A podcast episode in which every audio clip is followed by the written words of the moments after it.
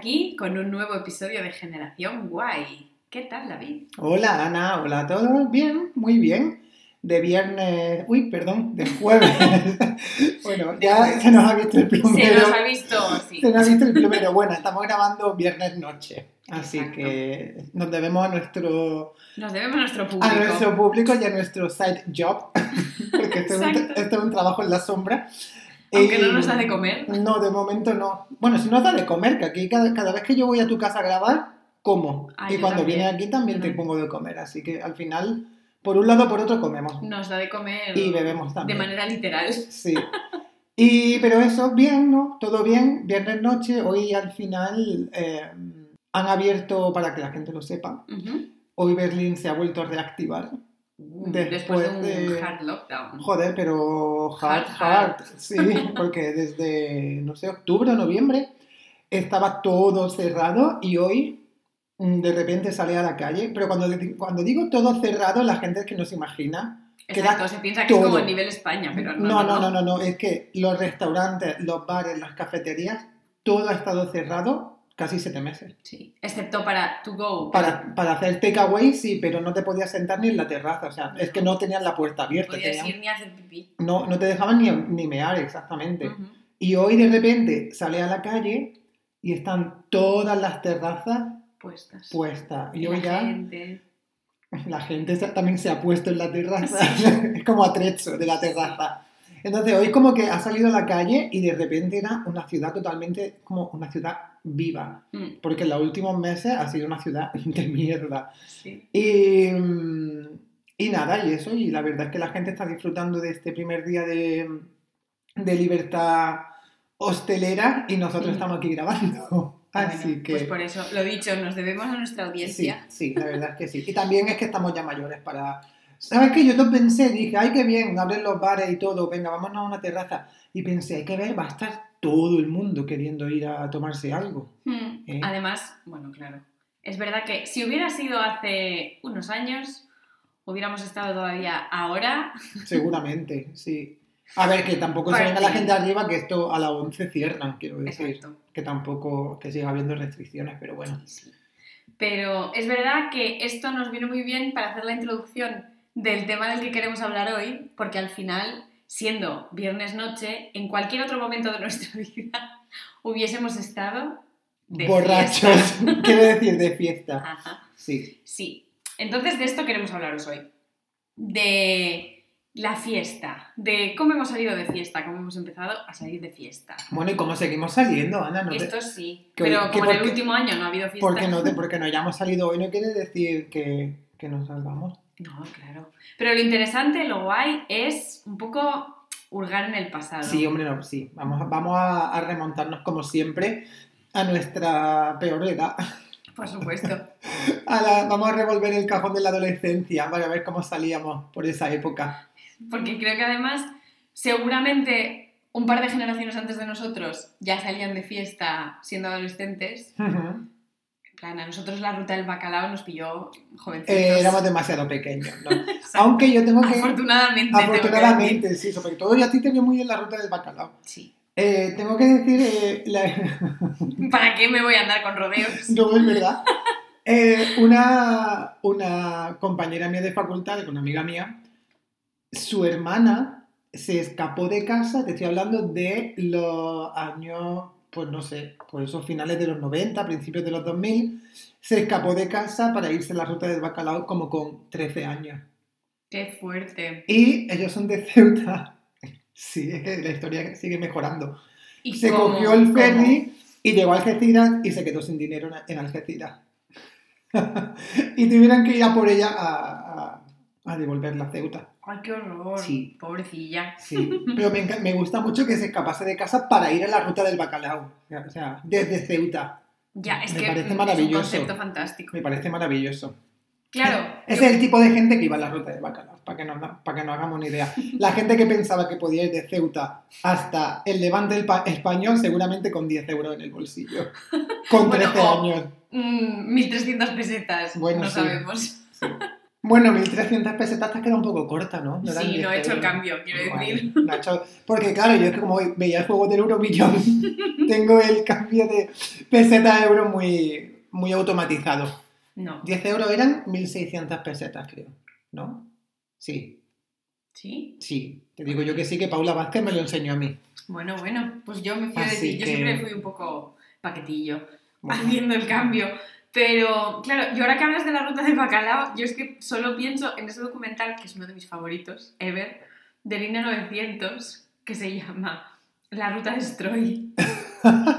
Dios, Lu- Lineado 900 me acaba de venir un flashback brutal, se me había olvidado ese programa Con la música de por completo.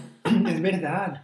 Me encanta. Es que además nosotros, algunos de mis amigos y yo nos hicimos profundamente fans de Emilio, reputado cañero valenciano, que es el protagonista de La Ruta de Stroy. Qué fuerte. Que de hecho, cuando yo vivía en Barcelona, hay un. eh, al principio del documental, el que presenta Línea 900 es Carlos Francino, creo. Y está hablando, bueno, en plan de. Cada fin de semana muchos jóvenes recorren las carreteras españolas para ir a la ruta de Stroy, tal y cual.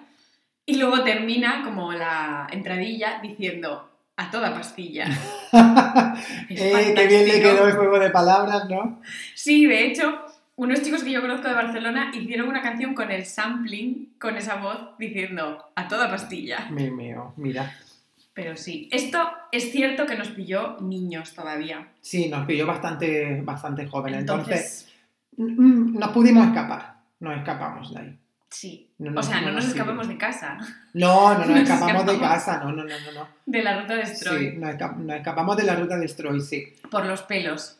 Pero a mí me gustaría preguntarte, para empezar así con el tema, si tú alguna vez te has escapado de casa para ir de fiesta. No, nunca, No. nunca. Fíjate qué aburrido, ¿eh? No, ya, yo no. tampoco.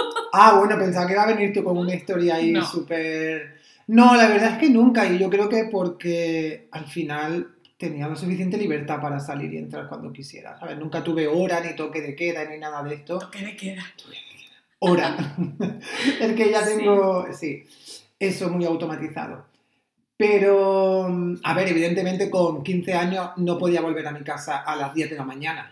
¿sabes? Pero Claro. tenía un poco de use good judgment, ¿no? Y una, hora. Semi-razonable cuando volvía el resto de mis amigos, pues me volvía yo, ¿sabes? Pero tampoco me obligaban a volverme el primero, ¿sabes? O sea, y por eso no, nunca tuve que mentir a la hora de salir, ni, ni escaparme, ni nada de eso. Mm. ¿Y tú? No, yo tampoco nunca me escapé para salir. Siempre, mis padres siempre me dejaron salir. Sí que es verdad que siempre tuve hora, pero también, sobre todo, hombre, yo es cierto que no era la que me iba la primera a lo mejor, pero sí en el grupo de las que se iba más pronto, esto es cierto.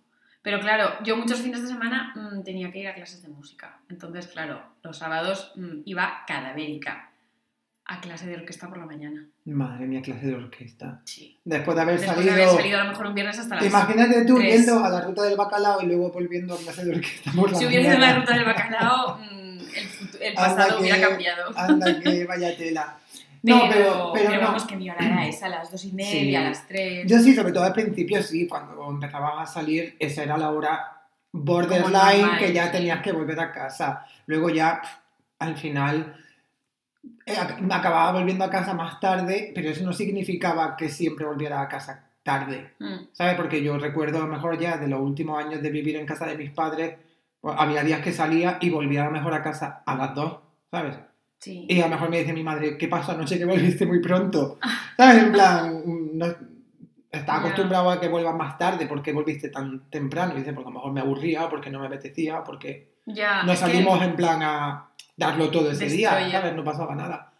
Pero no, es verdad que tuve sali- eh, libertad suficiente como para no Mm. preocuparme de eso. Claro, yo es que es verdad que también empecé a salir por la noche relativamente más mayor. Mi- cuando era más jovencita, si salía con mi prima o si salía en Oviedo, salía a las discotecas de por la tarde. Entonces, claro, Sí. ahí nada que ver con la hora. Entonces yo creo que mis padres muy rápido se dieron cuenta de que efectivamente la hora no significaba que la gente no estuviese bebiendo calimocho, porque a las cuatro y media de la tarde la gente bebía calimocho y echaba el duro, que esto no sé si es una cosa que se hace en otros sitios que no se estudia. ¿Qué significa echar el duro? Jugar al duro. A eso no lo hablamos en un episodio. Creo que sí. En el de... En, sí, esto lo hablamos en el episodio de High School, Marca España. Es verdad, sí, vale. Os lo recomendamos desde aquí que lo escuchéis, para que estéis al día de todas las referencias. Vale, vale. Luego me lo pongo. Por favor. Entonces, claro, el paso de la- a las discotecas de por la noche, pues ahí sí que ya era un poco diferente.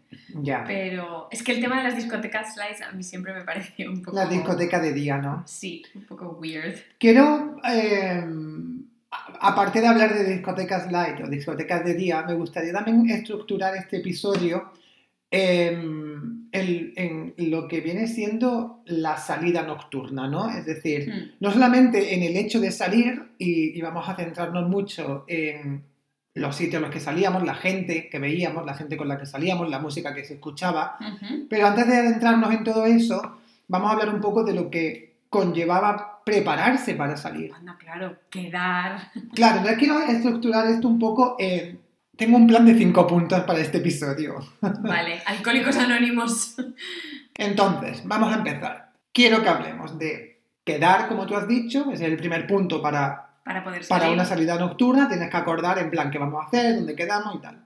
Luego, la preparación para la salida, ¿no? Porque al final no sales con cualquier cara, No. ni con cualquier cosa bien puesta, o igual sí, ¿no? Pero bueno, quiero que me cuentes de eso. Luego la salida en sí, la vuelta a casa, tan peligrosa y peliaguda como podría ser para uno, o a lo mejor no para otros, y ya el día siguiente, Uh, y la resaquita. The day after. Y la resaquita. Entonces vamos a ir punto por punto, vamos a ir diseccionando todo esto si te parece bien. Súper. Va a ser como un get ready with me. Sí, es verdad, va a ser como en plan, prepararos con nosotros para salir. Perfecto. Pues venga, empezamos si te parece por quedar. Venga, por quedar. ¿Cómo solías quedar tú con tu amigo? ¿Cómo solías planear? Yo creo que en general nosotras, mis amigas y yo, cuando salíamos, en aquella época te- era o bien nos llamábamos o SMS, porque claro, no teníamos un grupo. Entonces, una era siempre pues la que iniciaba un poco el, venga, salimos, ¿dónde vamos? Porque no siempre salíamos en, en nuestro pueblo, a veces íbamos a otros pueblos. Mm, Entonces, o bien nos llamábamos o en general SMS. Y siempre había alguien que había hablado con alguien o tal. Y además, como siempre quedábamos más o menos sobre la misma hora en el mismo sitio, pues era fácil. Era fácil, ¿verdad? Sí. ¿Para vosotros también? Sí, era bastante así. Al final mm, no tengo tampoco recolección de pues eso, de que alguien iniciase la conversación de oye, vamos a salir y tal por mensaje, sino que era más bien como al final pasábamos tanto tiempo juntos, pues el día de antes o ese mismo día ya había estado juntos y decía, pues esta noche vamos a hacer tal. Mm. Y se acordaba una hora o se acordaba, sí, un sitio y una hora que como tú dices siempre solía ser, salvo excepciones, solíamos ir a los mismos sitios. Entonces era muy fácil organizar el plan porque, vamos, era lo que solíamos hacer siempre. Y, y si no había un plan, a lo mejor si el plan se salía un poco por... eh, rompía un poco lo establecido, ¿no? Si, si nos salíamos un poco del, del hábito de lo que hacíamos todas las semanas o todos los fines de semana, pues entonces ahí sí que pues te llamaba o te mandaba un mensaje y decía, oye, pues vamos a hacer tal. Pero eso era lo, lo más raro. Lo normal era que siempre quedábamos en el mismo sitio, sí, que ya sabíamos lo que íbamos a hacer, que era siempre ir al mismo sitio, ¿sabes? Plan, la misma rutina. Y, y bueno, pues sí teníamos móviles y tal, pero al final no se usaban el- tanto, porque o nos llamábamos al fijo, como nos, nos veíamos tanto, pues no, no, no teníamos necesidad de eso. Pero- Pero hay ciertas cosas organizativas que hay que organizar. Porque sobre todo estamos hablando ahora de cuando salimos, pues eso, época del instituto, tal y cual, nos organizabais para comprar botellones. Hombre, es que claro, sí, Claro, sí, sí, sí. Hay que organizarlo. Eh, no, no, no podías salir en plan, en plan a pelo, ¿sabes? Tenías que tener tu, tu preparación y en esa preparación estaba, claro, comprar botellón, por ¿Quién supuesto. compraba? ¿Para quién? Por supuesto, poner el dinero, no sé quién, quién compraba porque era, mm, éramos todos menores de edad. Entonces, eso era un poco peliagudo porque a veces tenías la suerte de que colaba y otras veces pues se te veía toda la cara y a lo mejor No, colaba. no colaba. Pero tampoco tengo yo, fíjate, recuerdo de que tuviéramos problemas para conseguir, bueno, no sé si eso está muy bien decirlo, pero para conseguir eh, alcohol así fácilmente cuando éramos menores. Yo creo que era bastante fácil comprarlo, porque si no lo compraba en un supermercado que a lo mejor era más difícil porque si te podían pedir el carnet y tal, siempre había alguna tienda donde conseguía Como alcohol. tiendecillas. Sí, Sí, o sea que al sí, final sí. era muy fácil, Mm, ¿sabes? Muy fácil, muy fácil. Y vosotros también erais de comprar botellón y tal. Sí, para nosotros también. Yo tengo que decir que, sobre todo, de muy, muy joven, no hacía tanto botellón porque mis amigas muchas veces hacían botellón de calimocho y a mí siempre me dio mucha lata el calimocho. Entonces, si ellas hacían calimocho, yo a veces me compraba cerveza. Entonces, eso, obviamente, ningún problema. Es que bebí cerveza desde muy joven. Entonces, pero si hacíamos un botellón, normalmente había una tienda como entre casa de mis amigas y la mía, y normalmente ellas de la que venían para abajo compraban, compraban allí y nunca nos pedían el carnet, nunca jamás. Mm. Porque claro, luego el segundo nivel de botellón, después del calimocho, es que yo el calimocho mm, le tengo mucha manía. Mm, el segundo nivel era Malibu con piña. Uy, eh, fíjate, yo a ese nivel nunca llegué. ¿No? Nunca bebí Malibu con piña. Ay, qué no. bueno. Es que el Calimocho sí. está solo. Calimocho es, muy- es que es muy dulce, tía. es- ¿De qué es? Es como coco, ¿no? Es como de coco. Sí. Que me encanta el coco. Ay, a mí no, ¿ves tú? ¿En serio? ¿Tú te comes Me un coco, me encanta. te compras un coco y te lo comes? Mm. ¿Dónde compras cocos tú? Hombre, en Berlín, en ningún sitio. Pues ya te digo, Pero me compro, por ejemplo, coco nips y los echo a veces en el yogur, ¿qué es coco nips? ¿Coco rallado? Como chips, No, me, no, no, como Haferflocken, lo odio, lo odio, no puedo comer ¿En coco. serio? Mira que el sabor no me disgusta, pero que es la fruta, el coco como fruta, no, no creo que no tiene ningún sentido. Mm, Es que tiene como muchas fibras, te tiene que gustar la textura. Sí. Y no, es que no tiene mucho sabor. Es que no tiene sentido, ya está, tú misma te estás descubriendo ahí. Ay, Pero bueno, gusta mucho, sí. Malibu piña. Malibu no, con piña. No, Delicious. nunca llegué yo a esa etapa. Calimocho reconozco que sí, pero... eh, Y calimocho con licores. Hombre, claro. Calimocho, eh, cal- calimocho básico era ya lo menos, era calimocho ya con, Licor de Con- mora. bueno, sí, eso, o con whisky o con cualquier cosa mezclada. Sí, sí, sí, ya ahí se, se iba un poco de madre.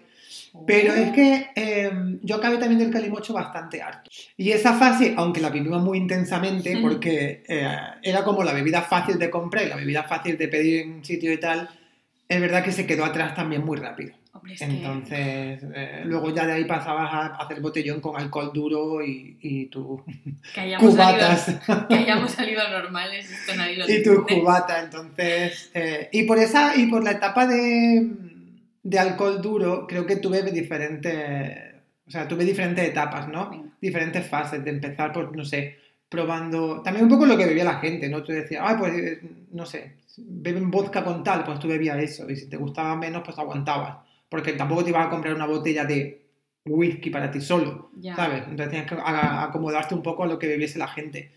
Pero desde que empiezas a beber así o empiezas a hacer botellón con bebidas más duras, ¿no? Y, y te haces tus copazos, creo que lo que bebes al principio es lo que menos te acaba gustando. ¿Ah, Porque sí? yo, yo recuerdo las copas que me hacía al principio, pues eso, vodka, luego ginebra, y, y son Ugh. las típicas bebidas que ahora jamás me tomaría una copa de ginebra. Yo, Yo ahora Mira, jamás no, me es que tomaría no me un gin viendo, tonic. pero es que se me está poniendo la piel de gallina. sea, no me tomo un gin tonic desde hace años, porque es que no me gusta. Hombre, pero en la época del botellón no es- nadie bebía gin tonic. No, nadie bebía gin tonic, pero bueno, te hablo Bebía de... vodka con naranja y Sí, apurando. y luego a lo mejor, y luego a lo mejor sí llegó la época gin tonic cuando éramos, estábamos más en la universidad, Sí, sí. pero ahora ya no me bebo yo un gin tonic, vamos. Es que a mí no. nunca me gustó el gin tonic. No, yo ahora estoy, yo soy fiel ahora desde hace muchos años, soy fiel al whisky, que tampoco me deja en muy buen lugar, pero la, la gente que, bebe whisky me entiende, seguro. Sí. Porque es una bebida que no te deja resaca, es una, bueno, si te bebes una botella de whisky, créeme que sí,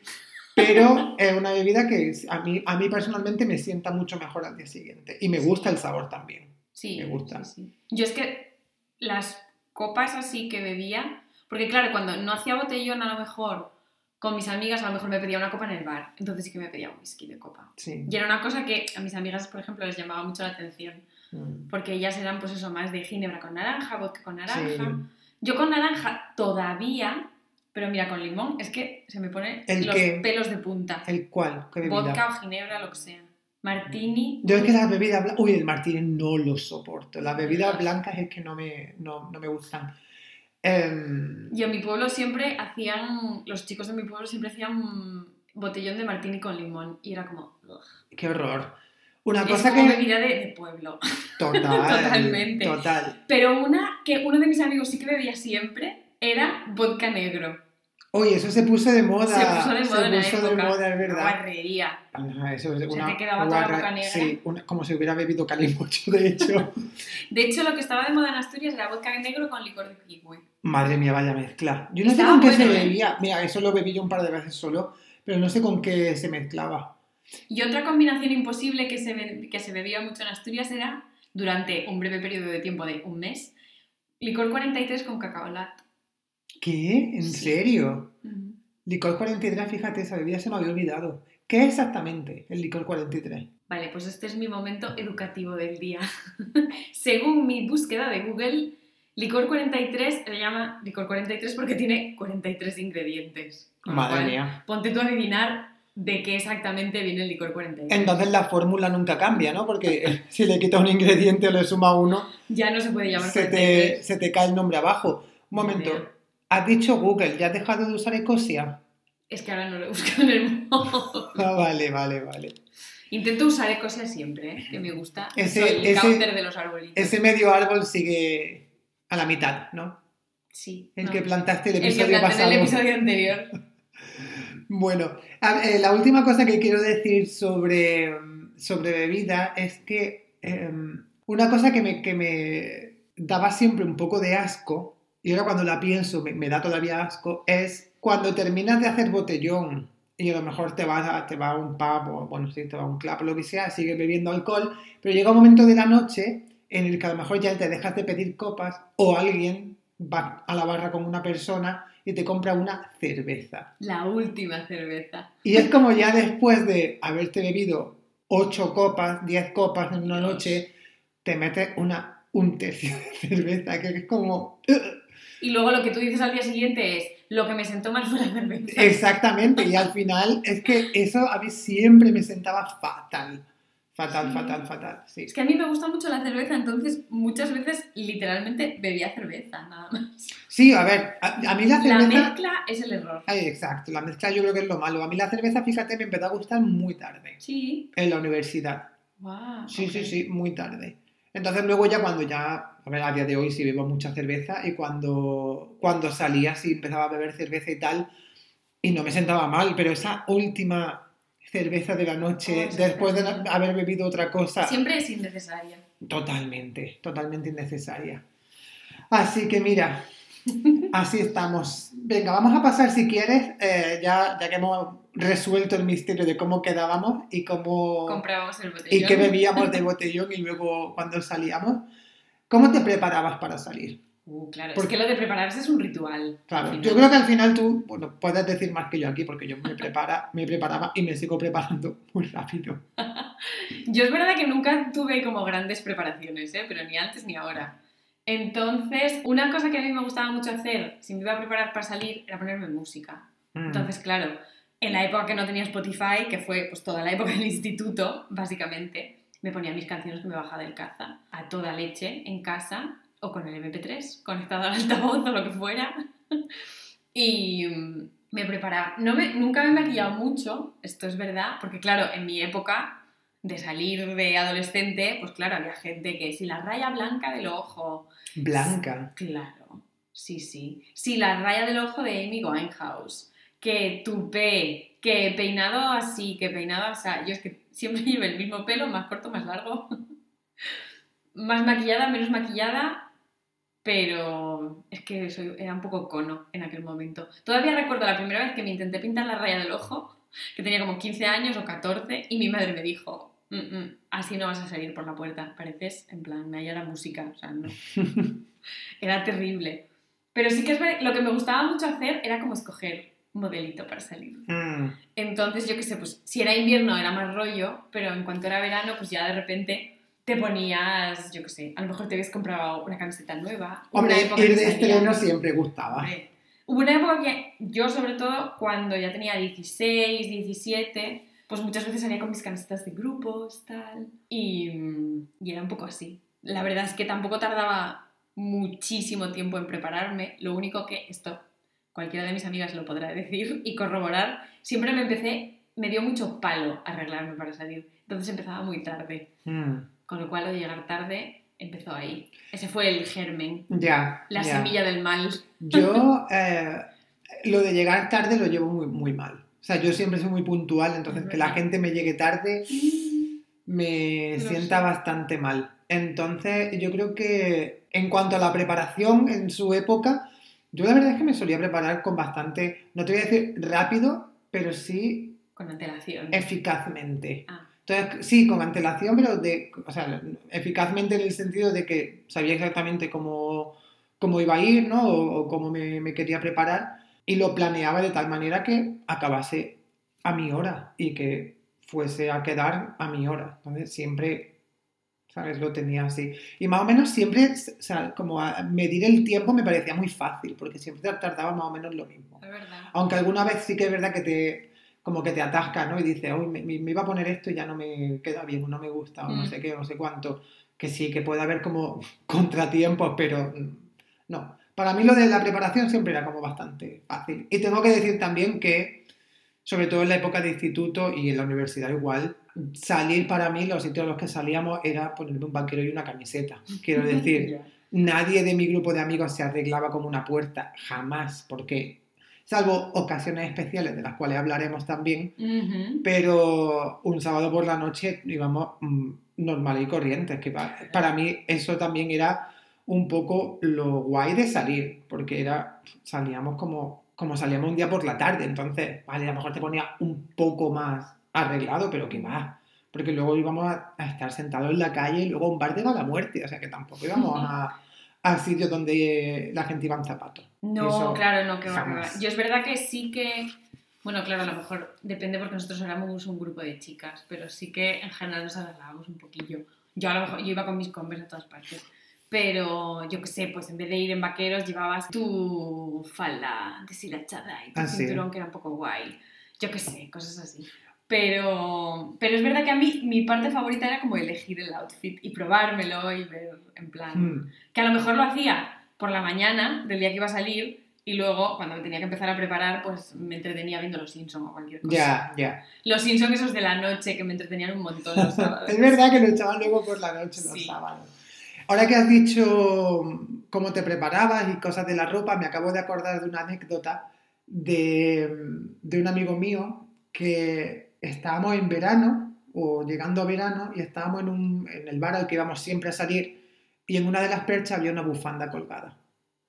Verano te hablo en Almería, donde hace mucho calor. Y había una bufanda colgada y dice, la, la- la estaba mirando y dice, ¿quién será el gilipollas que ha salido con una bufanda en junio? Y de repente la coge y dice, es mía. Dice, se me había perdido hace meses.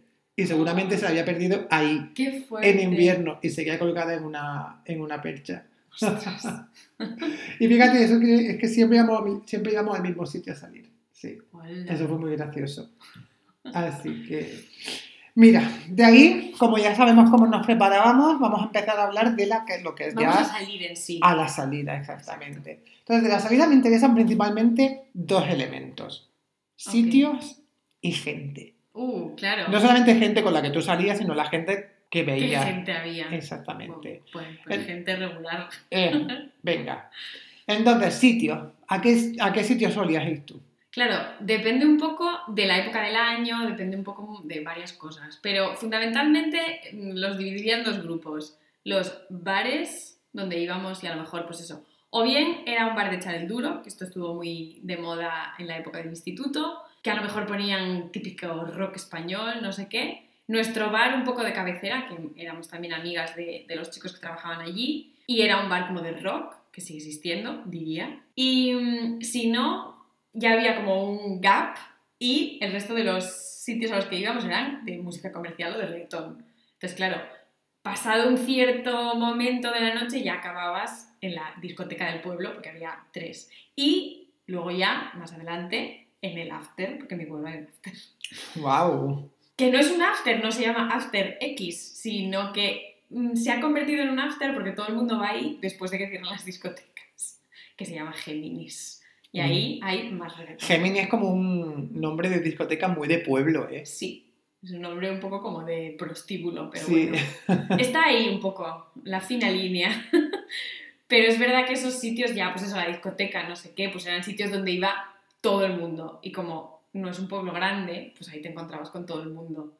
Pero claro, en los más bares, pues estaban los grupos de, de gente más, pues yo qué sé, los que les gustaba el rock, los que iban con camisetas de grupos, los heavies, los, los grupos de death metal. ¿Y en qué, metal se y en qué grupo, en qué tribu urbana te, te incluyes tú? Yo, un poco en ninguna. Es decir, a mí siempre me gustó el rock, etcétera, y incluso el metal, tal, pero sí que es verdad que como a mis amigas alguna también, y éramos un poco asociales en ese sentido.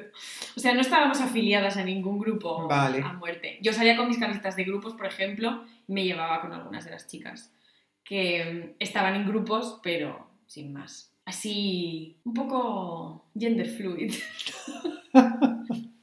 Porque de repente luego iba a un bar de reggaetón y ni me lo pasaba bien. Sí, bueno, una cosa no quita la otra. Así que, sí, sí. Yo, Muy bien. versátil. ¿Y tú?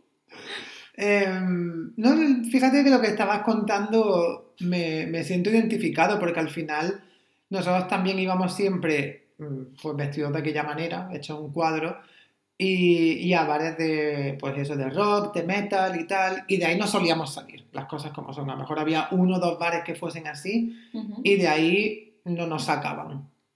Luego, los bares de reggaetón y tal, o sea, eh, si alguna vez fuimos sería por algo en concreto, pero vamos, no tengo yo ningún recuerdo de, de manera consistente ir a este tipo de bares. Entonces nosotros siempre éramos como muy fieles a un mismo sitio que ya creo que no existe, que dejó de existir, ya de- pasó como, tuvo un, poco de transformación, ¿no? De, con los años, ya cuando nosotros- yo ya dejé, dejé de salir eh, porque ya no vivía allí, ¿no? Y, y también porque al final llega una edad, una edad a la que ya dejas de ir a los mismos sitios. Y, y ese sitio como que fue evolucionando un poco y ya dejó de ser un sitio de rock puro y tal. Y, y creo que a día de hoy de- ya, no, ya no existe, pero no estoy muy seguro. Pero sí, éramos más de, Ese tipo de bares. de ese tipo de bares, sí. Y, y luego lo que tú has dicho es verdad que también depende de la época del año, porque también en mi pueblo, en invierno se sale lo que es en el pueblo, pueblo, y en verano no. Tú te ibas a lo que es la playa, Claro. y en la playa no había bares de rock. En la playa lo que había era reggaetón. Claro. ¿Sabes? Creo que también en verano, al aire libre, no te apetece tampoco Ya, bailar. que era un poco diferente. rock, ¿sabes? Te apetece también un poco, pues eso, que te pongan perreo, ¿sabes? Claro. es como es- que te pega más eso. Sí, es que en Asturias yo lo que estaba pensando es que en verano o bien íbamos a otros pueblos, que en invierno luego alguna vez también, pero sobre todo al pueblo de al lado, que es un pueblo donde hay pues muchas discotecas o varias y un sitio donde se hace surf, etc. Entonces está al lado de nuestra casa casi, en plan 10-15 minutos. Pero mm, en verano, una cosa que es como muy clásica de Asturias y es donde se sale en verano, es en las verbenas. Ah, las fiestas de pueblo, ¿no? Claro, las fiestas de pueblo. Entonces, hay como. Nosotras no, no éramos como súper adeptas a las fiestas de pueblo, y yo la primera, porque a mí no me encantan las verbenas. Lo tengo que decir. Quiero decir, puedo ir a escuchar una orquesta en un momento X de mi vida y a lo mejor ráfaga, pero ya está. O sea, no me mata. Pero sí que eso es como lo clásico que se hace en verano. Te pones tus Mm. tenis, tus vaqueros y ala, a bailar ahí pasodobles. Ya. Fíjate que para, para, para mí no es tanto el concepto verbena, sino el concepto feria, ¿sabes? Que Ah, claro, es que esto es un poco distinto. sí es diferente. Entonces no es tanto salir por la noche a una verbena, sino que haya... Feria del mediodía. Claro, que haya la feria y haya feria del mediodía y luego haya feria por la noche. Entonces, y pasa lo mismo que en verano sobre todo, pues hay en diferentes pueblos. Entonces, Mm. hoy es la feria de tal pueblo. Entonces, ibas igual a la del mediodía o también igual a la de por la noche. Y en tu pueblo iba a las dos porque estabas allí. Claro. Entonces, era, eso es muy divertido, pero suele ser siempre, pues en primavera, verano, Hmm, no en invierno. Claro. Pero eso es- son, claro, ocasiones especiales para Sí. salir. Es que al final las ocasiones especiales estas, yo, lo, por ejemplo, en mi pueblo era como, vamos, desde los niños que se ponen para la fiesta del pueblo el traje de su padre probablemente, que siempre van ahí como un poco desarreglados, hasta la gente que... mm, es que en, en Asturias, cuando sales por la mañana, claro, no hay feria del mediodía, pues vas a hacer el vermut, yo qué sé. Y la gente sale en plan como si fuera de comunión. Y yo en algún año lo he hecho, en plan salir en vestido y tacones. Hombre, pero eso es muy también, no solamente de verbena, sino de Nochevieja. ¡Onda! Vamos a ver, Nochevieja. otra ocasión Sí. especial donde... Claro, otra, otra ocasión especial donde los niños salen vestidos de padre. Exacto. Y nunca mejor dicho, muchas Porque veces de manera ropa, literal. Porque salen con la ropa de su padre muchas veces. No hay cosa que me produzca como más angustia que ver a un niño, un chico joven, con un traje que le quede Un muy traje grande. oversized. Sí. Porque son a veces un poco como, ya los ves que incluso el estilillo ya no es de la época que toca. Son un poco anchos. Total. Las corbatas son como antiguas. Las corbatas son antiguas y anchas Sí. y de Y cortas. colores imposibles. Entonces yo creo que en esos dos momentos, fiesta de pueblo y, o fiesta del pueblo y Nochevieja, es donde hay gente que por querer sacar sus mejores galas patina. Yo esto lo tengo que decir. Nochevieja es esa, esa típica ocasión en la que la gente sale como... Y yo también me incluyo porque en su momento también lo hice, pero es como que en Nochevieja se salía un poco vestido de payaso.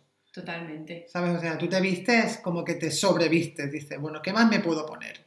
¿No? Y llega un momento en el que dices, menuda mierda, tener que pasar por todo esto para, ¿Para qué? para nada, ¿sabes? O sea, al final madura un poco y dices, no, si es que salir en Nochevieja tiene el encanto de que sales también con tu paquera y con tu camiseta y Ya. tan a gusto. Es que Nochevieja, a mí por ejemplo, yo porque he visto mucho de negro, entonces mira, Nochevieja es un día más en el que puedes vestir de negro y no pasa nada. Pero mm, lo que veías, sobre todo en la época de los 2000 por las tiendas para salir de Nochevieja, es horror vacui de lentejuelas, colores, no sé qué. Y claro, de repente ves mm, cada cosa. Y luego el concepto ya en sí de ir a un cotillón, por ejemplo, es como Mm. la mayor cortada de rollo de tu vida. Eso creo que nunca lo he llegado yo a hacer. Yo tampoco. Creo que no. O sea, a lo mejor hemos hecho lo típico, no sé qué grupo de amigos alquila un bajo y se hace una fiesta de Nochevieja. Sí. Pero nunca he ido a una fiesta oficial Sí, con entradas. nosotros lo mismo, lo de pues, sí, alquilar un, o un, un bar o un bajo o algo así, Mm. eso sí, lo hemos hecho bastantes veces, pero lo de pagar una entrada y tal, y ir a una discoteca, no. Yo tampoco, no, lo he hecho nunca. Vamos, y me parece como mi peor pesadilla. Es como el crucero de ir de fiesta. Es verdad, es un poco así. Porque Un poco es como todo incluido, no sé cuántas consumiciones, tal cual. Uf, me parece lo menos. Y luego la gente que va a ver. Que es, a mí me pasa una cosa con estas dos ocasiones. Que la gente que no ves durante todo el año sale de debajo de su piedra esos dos días en la calle. En Nochevieja y en las Y te la fiestas. encuentras, ¿no? O la ves O la directamente. ves, o ves gente que normalmente no verías. Entonces, Mm. claro, yo creo, no sé si esto es más como evidente al ser de un pueblo pequeño, pero no sé. O sea, yo es una cosa que me da como esa impresión. Gente que a lo mejor no sale en siete meses y de Nochevieja sale por sus huevos. Anda. Que es No, como, no ¿y sé. ¿qué vas a hacer en Nochevieja? Yo un Ay, año viví sí. una redada en Nochevieja. Bueno, bueno, pero es que en- entre Asturias y Galicia me imagino que eso estará a la orden del día. Pues sí, imagínate cuando llamé a mi madre y le dije, mamá, hay una redada en el bar donde estoy y no puedo salir. ¿Me puedes venir a traer el DNI? Y mi madre, "Mm, ¿cómo? Y no llevabais DNI No encima. llevaba el DNI encima. Tócate. Porque pues estás en tu pueblo, tampoco estás ahí Ya, bueno, pero pensando que te va a tu parar la DNI. policía. Sí, sí. Y, Y, no sé si encontraron algo, esto nunca lo supe. em, ahora que has dicho, habías mencionado brevemente la gente. Sí. Hemos pasado por los sitios, pero ahora la gente, ¿qué? ¿Qué tipo de gente había por donde tú salías? Claro, la gente, sobre todo en mi pueblo, por donde yo salía, o bien era la gente que normalmente estaba en el bar de, pues, de rock, lo que fuera, o yo qué sé. En invierno era un poco aburrido porque era la gente del pueblo, sin más. Entonces, pues la gente que estaba en el bar de reggaetón era la gente que iba a mi instituto. Yo creo que esto se hizo un poco más interesante en la época de la uni.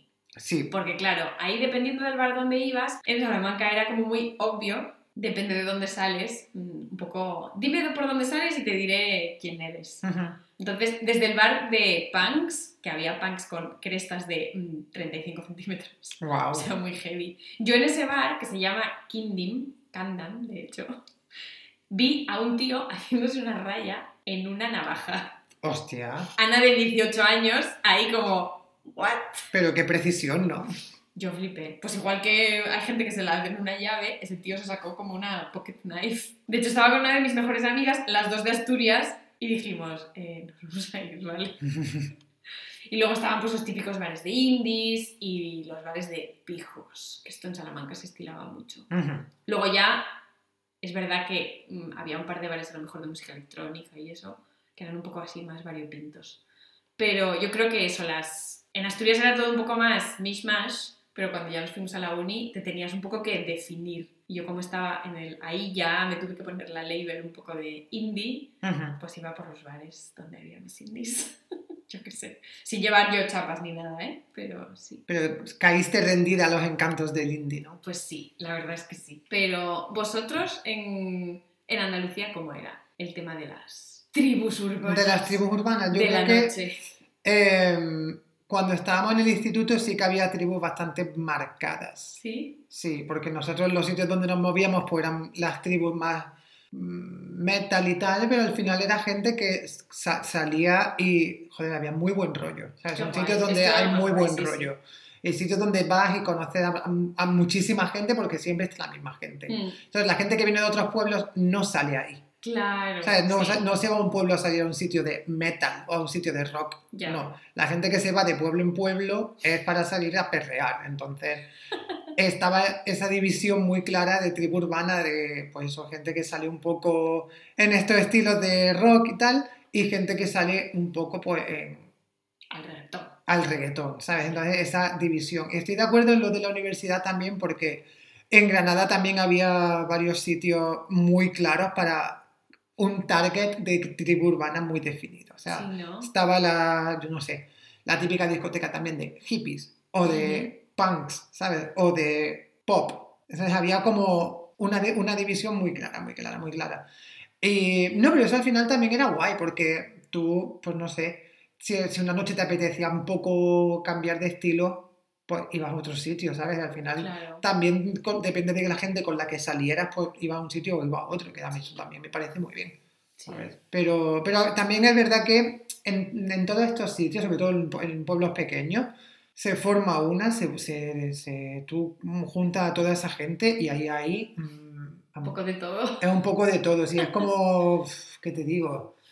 Ya es que mm, yo no sé si pasaba en Almería, pero en Asturias estaba la gente de mi edad y la gente de la edad de mis padres. Sí, sí, bar. es eso, que al final se junta un- Sobre todo cierta una amalgama de gente sí, que dice, what the fuck. Que es como, si no tiene ningún sentido. sí.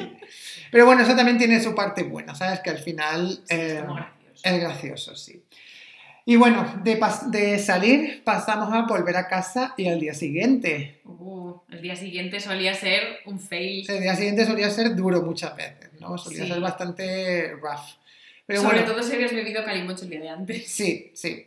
Y vamos a empezar con la vuelta a casa. ¿Cómo solía ser para ti? ¿Volvías con alguien? ¿Volvías sola? No, nunca volvía sola. No. Yo esto aquí, por supuesto, voy a tener mi momento feminista en este podcast bien. de hoy, porque volver a casa es una cosa que no debería haber sido como es o como sigue siendo para la mayoría de las chicas. Entonces, ni puedes volver sola, siempre tienes que estar un poco como al loro con tus amigas, que te texten cuando lleguen. Nosotros éramos un grupo de chicas. Entonces, normalmente lo que hacíamos era, incluso si mis amigas tenían que ir a su pueblo y yo me quedaba, nos cogíamos un taxi, todas juntas, y íbamos repartiéndonos por las casas para no ir solas. Alguna vez he ido sola a casa, pero siempre con el móvil en la mano, incluso a lo mejor si lo hacía andando, porque claro, mi pueblo es en plan una línea recta, quiero decir, tampoco tiene mucha pérdida, siempre estabas ahí como, bueno, he llegado, tal cual, a lo mejor incluso te llamabas. Pero esto es un momento de reflexión que no debería, claro, que no debería haber sido así porque seguramente mm, no todas tuvieron tanta suerte como nosotras. O sea, de que nunca nos pasase nada.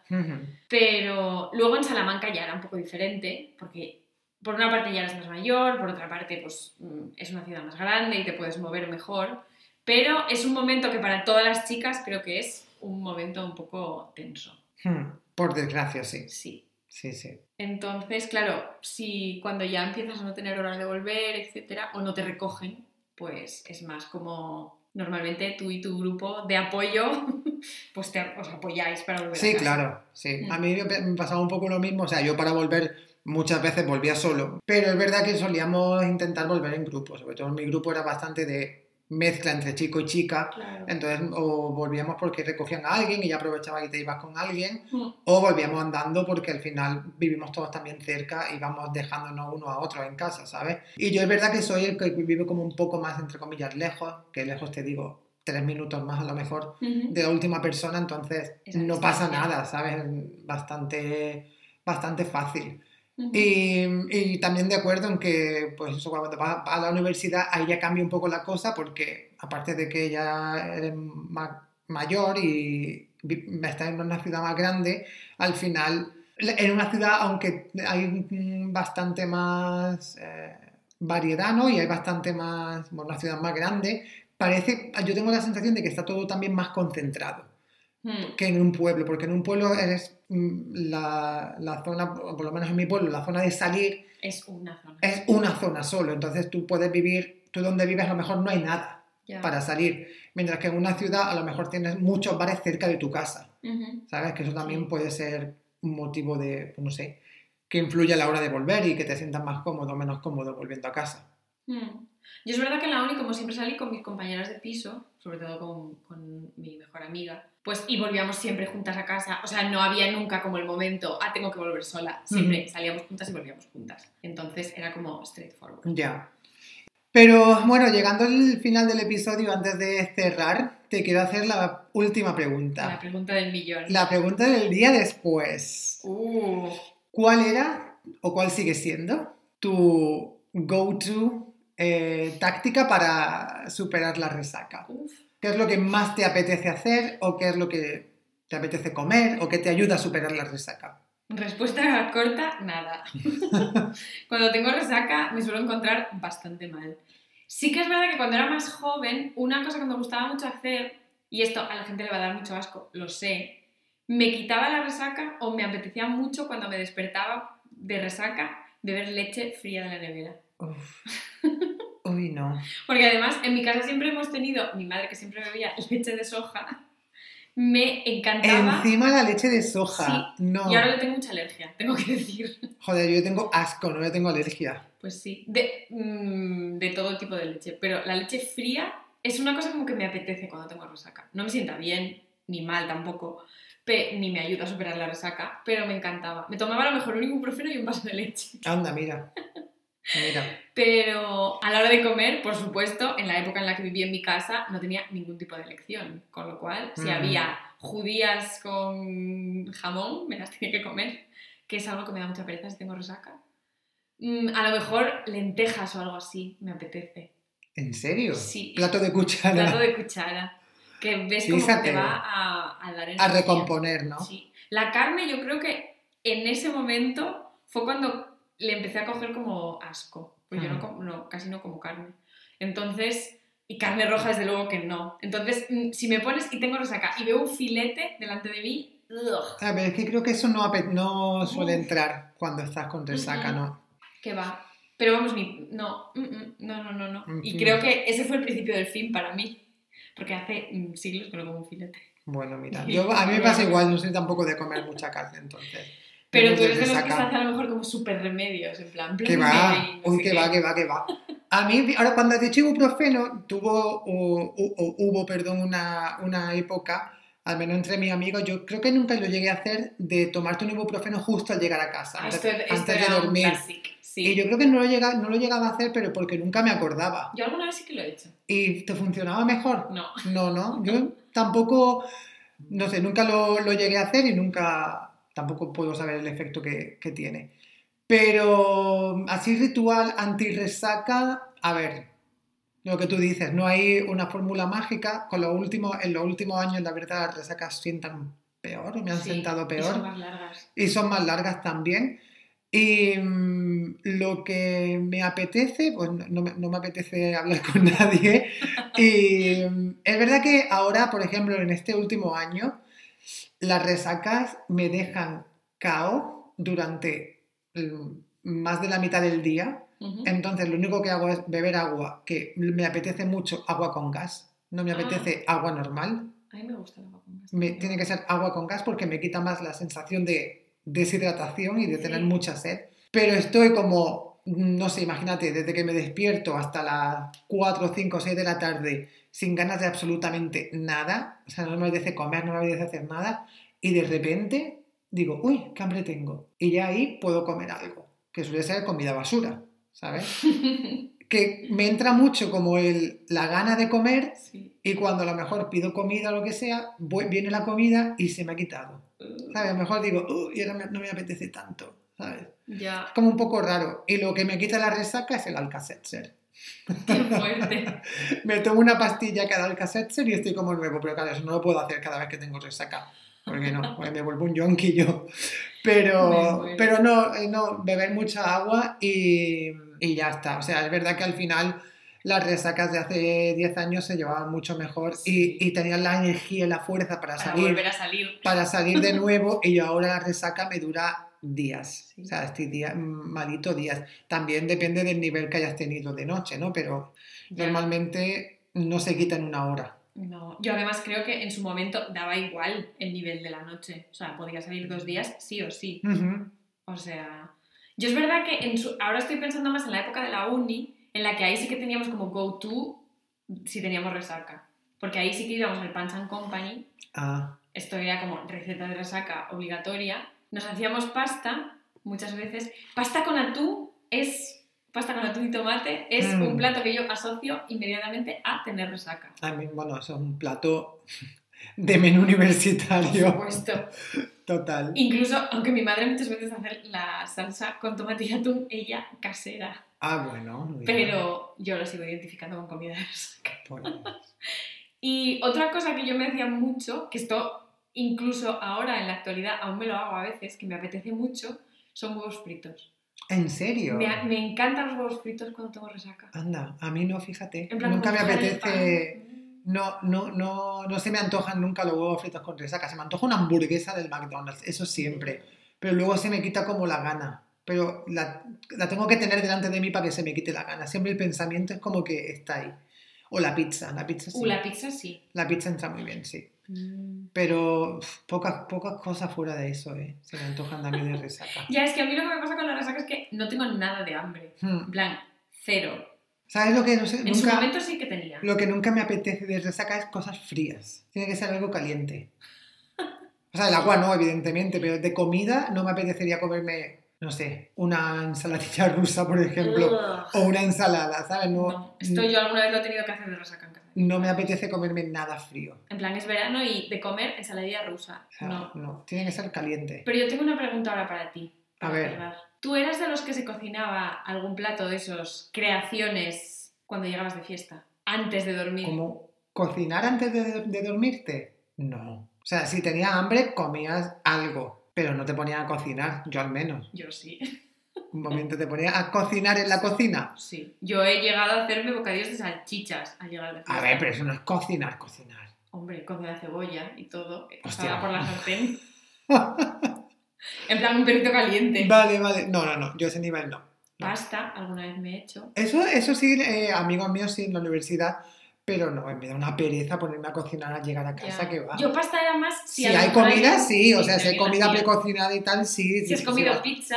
Es, eso es mítico, eso es si tiene algo de la cena o si tiene algo que sea instantáneo, sí, pero ponerte a cocinar, la verdad es que no. Yo, yo lo, lo de la, lo de la cebolla lo hice bastantes veces. Qué fuerte, ¿eh? Sí. Y No. me encantaba. Pero es verdad que alguna vez pues no calculas bien. Sobre todo yo, que te- tenía mucho ojo para freír las, las salchichas con agua y aceite, Hostia, como no lo hagas a la temperatura bien, puedes crear el caos. madre mía. Pues la verdad es que no es la- mejor receta para hacer. No, perjudicado, no lo en ¿eh? casa. A lo mejor me he hecho alguna vez también mm, como Nesquik al llegar. Esto Uh, classic. Pero también. es que eso, mm, no sé por qué, no, no sé, no, no, no, no asocio yo eso como Es que que te va a sentar bien después de haberte bebido cinco copas, ¿sabes? Ya, es que además nosotros en mi pueblo muchas veces lo que hacíamos era cuando volvíamos a casa, si ya eran como más de las 5, pasábamos por la panadería que estaba haciendo pan. Entonces Mm. podíamos comprarnos pues una palmera de chocolate, Bueno, eso pues mira, ni tan mal. Chocolate con churros, eso también es muy mítico para desayunar. Ugh, yo esto sí que no lo puedo comer, si he bebido Mm. alcohol. Y beberte un vaso de leche de soja sí, es que tampoco. No, pero eso es por cuando estoy por la mañana. Ay, verdad, Y eso era al día siguiente. Frío de la nevera. Eso, eso era al día Me siguiente. encanta. Bueno, bueno, Ana. Creo me, que, estoy, me estoy imaginando ya un vaso de leche. creo que sí estamos llegando al punto de Soñar eh, con un vaso de leche de soja. paso de leche de soja. Creo que estamos llegando al punto de cerrar ya esto, cerrar el chiringuito y dar por concluida la noche de, noche La de noche fiesta. fiesta. Así que nada, con esto espero que os hayamos ayudado a transportaros al pasado y revivir algunos de estos momentos. Y nada, eh, la próxima semana volveremos con, Con otro tópico. con ¿verdad? más, más material. Venga, Chao. adiós.